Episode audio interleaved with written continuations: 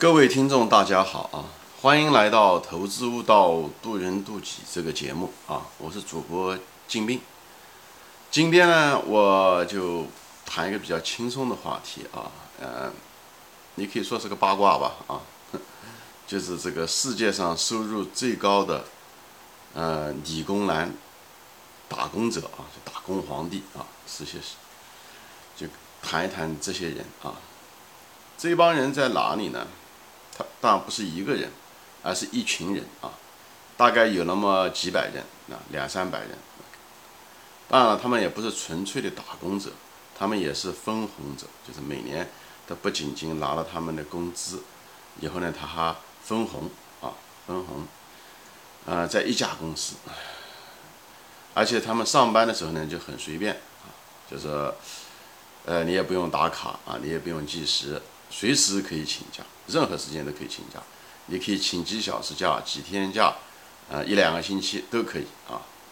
嗯，而且这个公司从来不解雇人，从来不解雇人，除非你做了一些非法的事情，或者是把公司的机密说出去啊。而且这家公司而且很人性化啊。呃，这家美国公司，嗯，确切讲，就离我住的地方没多远啊。他的，我有一栋房子，离他那可能就是。只有两百米之隔吧，所以，嗯，而且这家公司很人性，哎，平平时啊，定时就聚餐，就是家庭聚餐，它不是只是员工聚餐，就家庭聚餐，在哪里野炊呀，这怎么弄啊，对不对？嗯，常常聚餐，而且每年，嗯，至少组织一次或者两次，就是家庭式的那种游轮呐，就是出去坐那种游轮，呃，一次出去一个星期啊，这样子的一种。啊，吃住啊，都在这个船上的那种游轮去别的国家，这种游轮，所以很人性化的一个嗯呃公司。嗯，每年的收入嘛，这些人呢，每年的收入取决于你进入公司的年限啊。一般的呢，你刚进来可能没有多少，大概就这么一一二十万，但时间稍微长一点，比方说五年啊左右啊，你可能。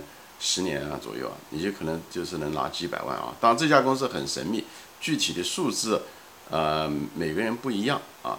呃，有的人拿几千万块钱啊，我讲几千万、几百万讲的是美元啊，甚至有的人可以拿到上亿啊美元，是每年啊，关键词是每年，而且是美元啊，US dollar。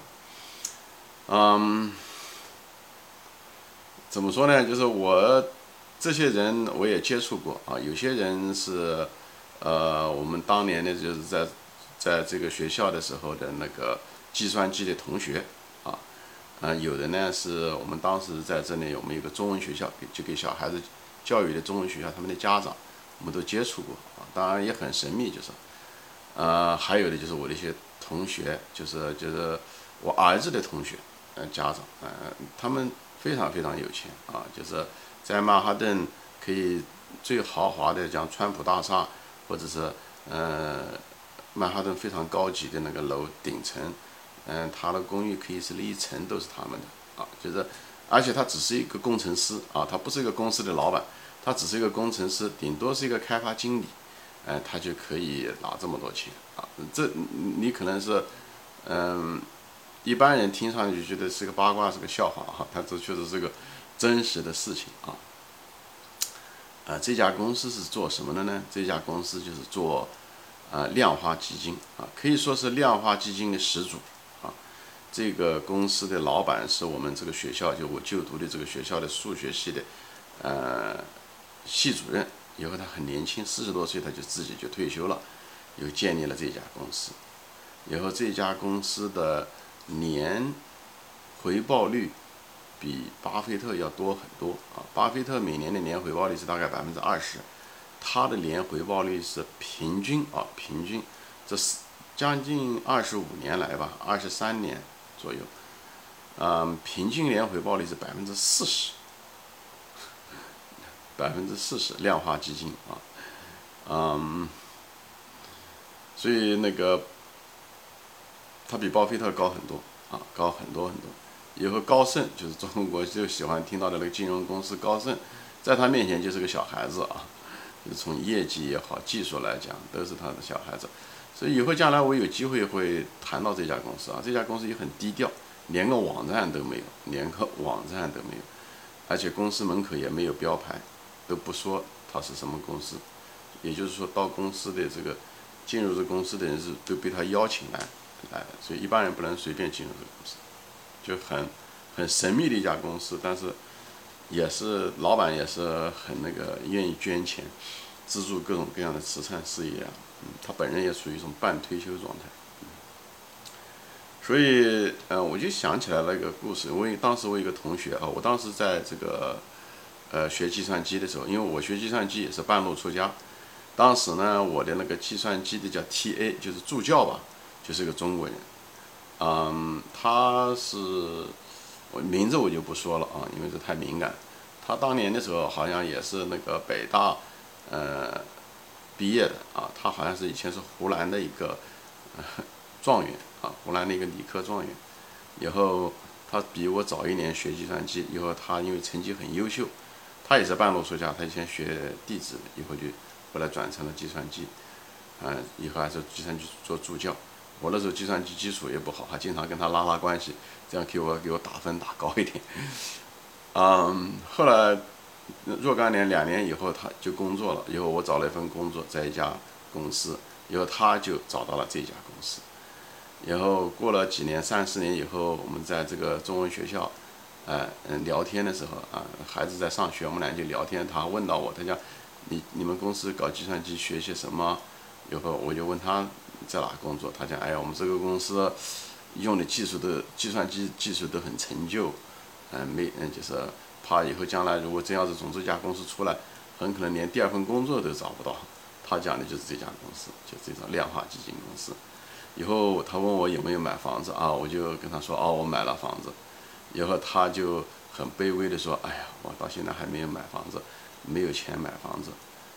以后他的当时的工资就不算低啊，那时候，嗯，我们那时候刚是起始资金，工资大概五万，他那时候拿就拿将近十万块钱。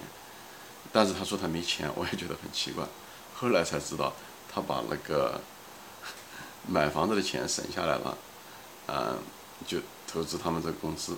他们这公司就是不仅仅给你工资，最主要是你挣你的工资有部分流入作为一个投资，在这家公司的他这家公司帮你投资你这个存在这家公司的这个工资，以后帮你翻倍，所以你这个像滚雪球，连百分之四十年回报率。这很吓人的啊！明年试试，那就是说按七二法则，两年不到就可以翻一倍，就是一种复利啊，这种翻一倍。所以你想一想，每两年财富翻一倍，他在这家公司工作了多少年了？有二十多年了。你想想那雪球滚得多大？而且那个雪球仍然是以每年百分之四十的这个速度在扩张。你说他一年能拿多少钱？所以。这个工资就是基本工资，对他来讲真的是毛毛雨啊！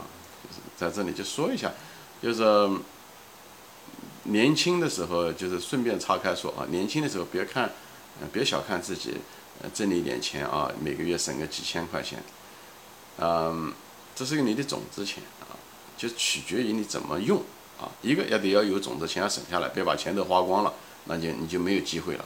还有一个就是说。你有了这种子钱以后，你这种子撒在哪里很重要啊！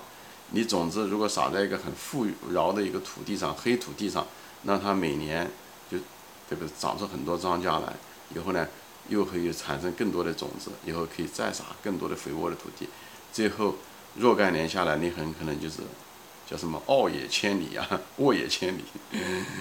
嗯，如果你把你的省下来的种子钱，如果是放在撒在贫瘠的土地上，或者是沙石地上，它可能就不长，对不对？所以你如果辛辛苦苦存的钱，如果只是放在银行，那么就是沙石地，就贫瘠的土地，每年只能拿个百分之几的这个利息，那么你很可能连通货膨胀你都跑不过，好吧？所以这就在这里，我就是岔开说一下，年轻人一个要省钱，省下你的种子钱；第二个，你把你的种子钱要放在一个。最能给你带来利润的地方。那么我跟我这个同学相比，他就是把他的钱放在，当然他的机会也很好了，对不对？放在了他放的地方，他没有把钱只是放在买房子上面啊。我只是把当年我的钱，像大多数人买了房子而已。那那还还有人更那个了，就是更不好。他把钱放在银行，那更糟糕啊。好，今天呢就在这里讲一个这个八卦，跟大家分享一下，就是啊这一群呃打工皇帝吧，啊，嗯，分享只是一个故事而已。好，今天就聊到这里啊，谢谢大家收听，啊，我们下次再见。